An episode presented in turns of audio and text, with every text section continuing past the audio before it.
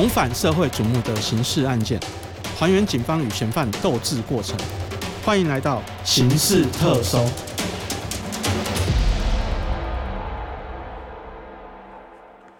各位听众，大家好，欢迎收听由静好听与静周刊共同制作播出的节目《刑事特搜》，我是主持人小付。那今天来到现场跟我们讨论案件的呢，是我们静周刊社会组的同事刘文渊。我们请文渊先跟大家打个招呼。呃，各位听众，大家好。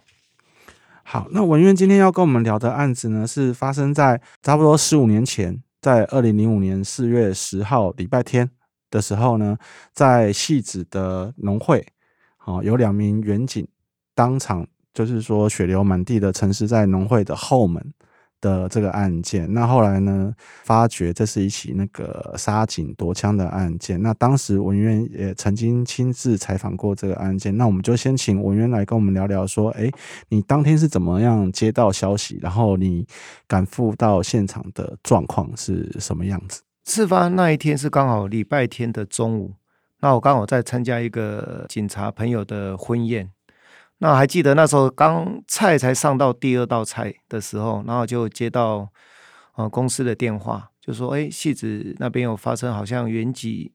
不明原因被人家攻击的案件。好，那时候接到电话感觉就还好，那挂掉之后隔了一两分钟，后来公司又第二度打来，他说原籍里面两位有一位欧卡，所以欧卡就是刀音前死亡。那一听就感觉不是很妙，电话挂掉之后，马上就打给当时的戏子分局的侦查队的队长。他接到我电话，他很讶异啊，他说，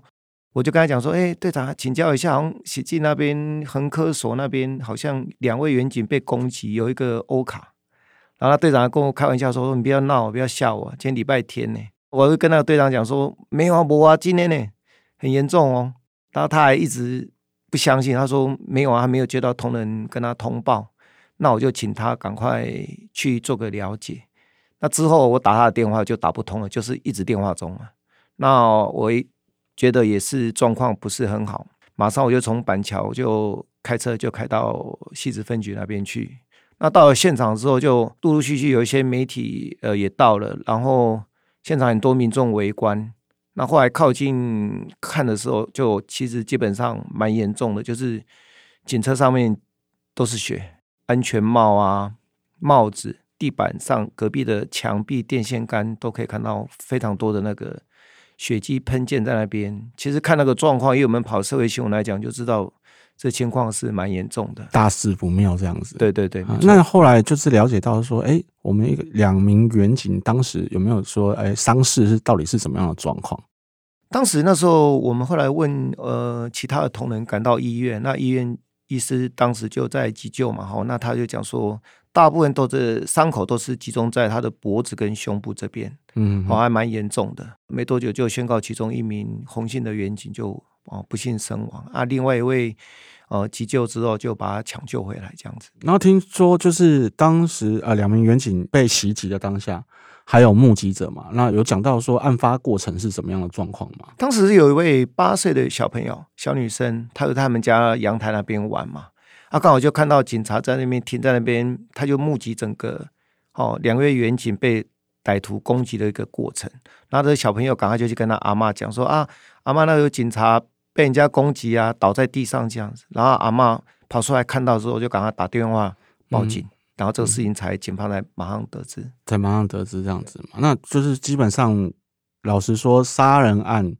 就已经很不得了了。更何况杀的又是警察，其实台湾也没发生过几件呐。对对，虽然有。那后来警方就是说，哎，已经知道说两名同仁遇害之后，他们整个侦办的过程是什么样的状况？除了辖区的警方之外，包含当时的台北县刑警队啊，以及刑事局都陆续派人来支援嘛。那当然，以当时侦办的时候，第一个就是调阅好一些重要路口的监视器。那当年大概十五六年前，那监视器基本上没有像现在设置的这么普及。那另外一个监视器的那个镜头拍摄的画质并不是很好，所以警方那时候陆陆续续有调阅了细致南港大概上千支的监视器，调了蛮多画面回来的。但我印象中很多画面，警方他们当时也很头疼，就是基本上都看不是很清楚。嗯嗯。那另外一个歹徒他们在作案之前应该有勘察过地形，就是刻意去避开监视器的那个的路段，他们就尽量去避免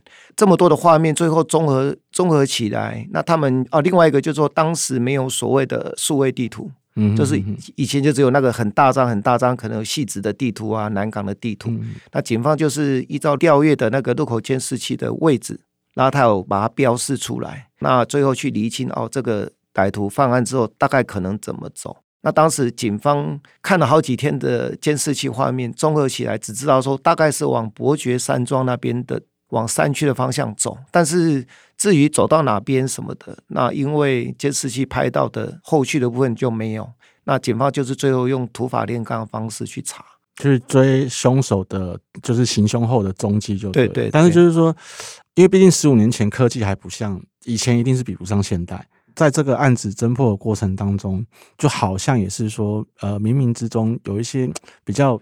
灵异的东西，而且是你自身也有遇到的，对不对？对对，因为当时去侦办，因为那在伯爵山庄那山区，坦白讲范围非常大。以警方当时侦办的状况，他们是觉得压力蛮大，就是说基本上能找到的线索非常少。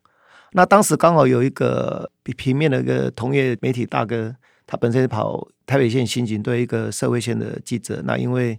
得癌症过世，在侦办这个案子期间。那有一些专案小组的成员就去给他捻香嘛。他们突然有一位，我记得有位小队长，就是他突然就上香，然后就跟他讲说：“阿宽啊，就是说这个记者的，他们都叫他的绰号，说阿宽啊，啊你跟我们很好啊，都以前都在刑警队，每天跟我们出出入入啊，你现在当先去了，啊，你在搞工，这个一破吧？他说看起来有点头痛啊，就是线索很少，不太不太乐观，对，不太乐观啊。有有个啊，你这把做声啊。”你搞也在搞问机器节，看会破没破呢？嗯，他真的就给他指教，醒杯啊。然后后来那个小队长是说，因为还有其他同仁在旁边嘛，讲哎阿宽讲会破呢，嗯哼，然后就很高兴嘛。然后这讲完，后来就是一起去的另外一个小队长，他说想说，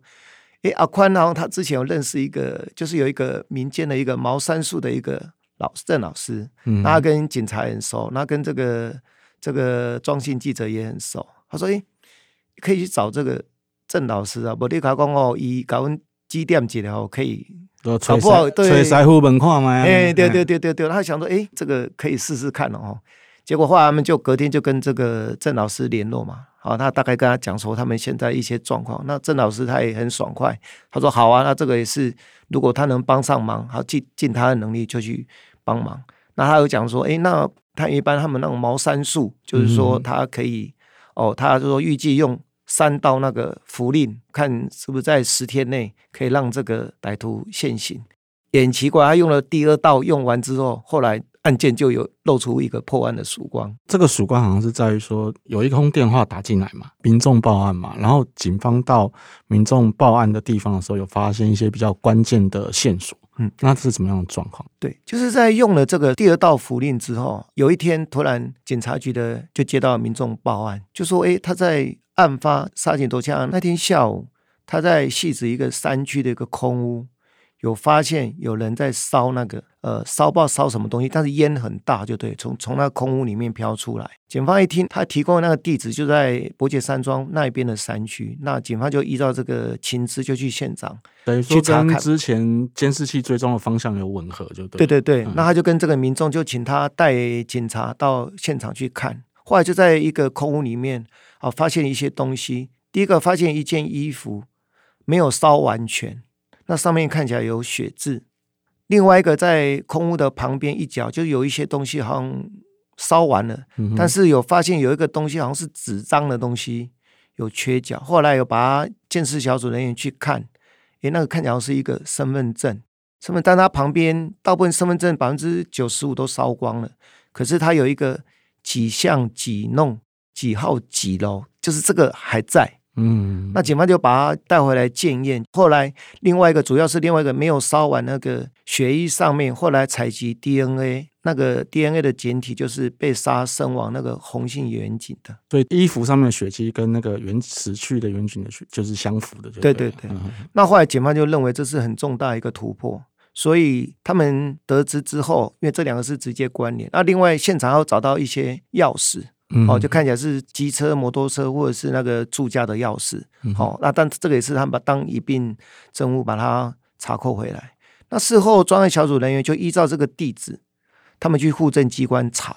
说，哎，这个地址大概戏子或南港这有哪些地方有这个门牌几项其实是吻合的。嗯后来在戏子的户政事务就查到有一对王姓兄弟，就是在案发后有去请领新的身份证，就是刚好这几项几号几楼，结果案发后他们又对，嗯完全一模一样。嗯有比对到，对对对，所以比对到之后，然后他们就是锁定，诶，这一对王姓兄弟党可能跟这个案子是有关的。嗯哼那警方但第一时间不敢打草惊蛇，那他们就到他的住家去观察他们兄弟这两个人的作息。那已经到他们家楼下去找，当时有找到大概六七把的钥匙，其中有一把是他一个汽车的钥匙可以打开来，就这汽车就是那个王姓兄弟所有的。等于说现场找到的跟雪衣在一起的钥匙，其实就是王姓兄弟所有，对对所以他们的嫌疑就更大。对对对，嗯那另外还有找到一辆摩托车，但摩托车那时候又就是看起来已经脏脏旧旧，被摆在地方用东西把它遮蔽起来。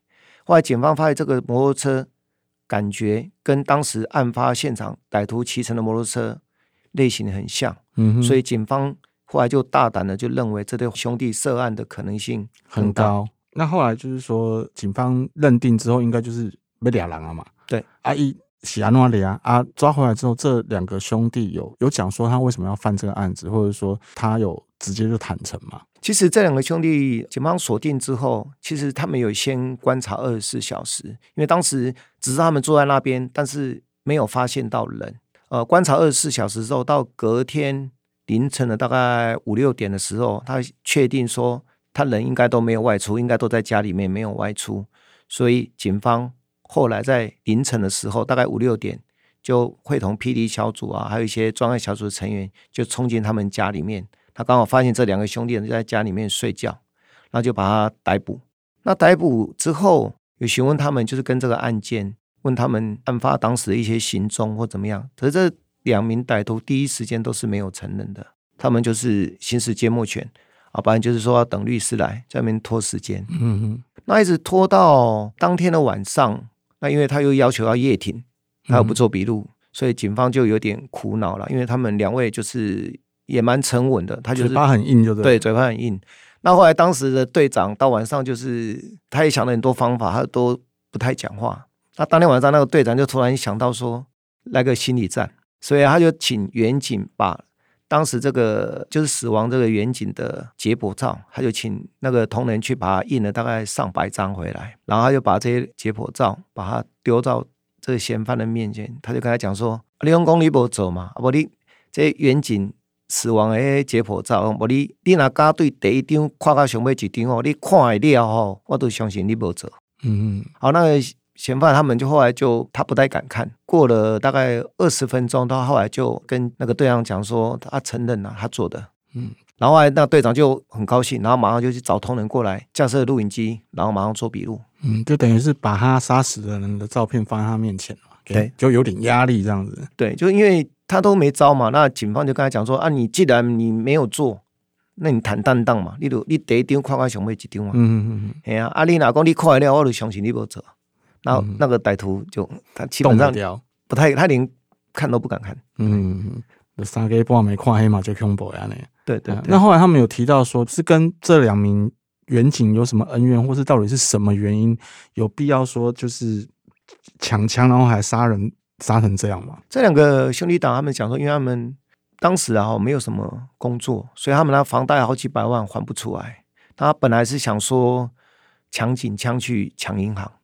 来还那个银行的贷款房贷，但是啊，因为这两位他们当兵的时候，他们是有受过特种兵的训练，所以他们像一些刀啊该怎么样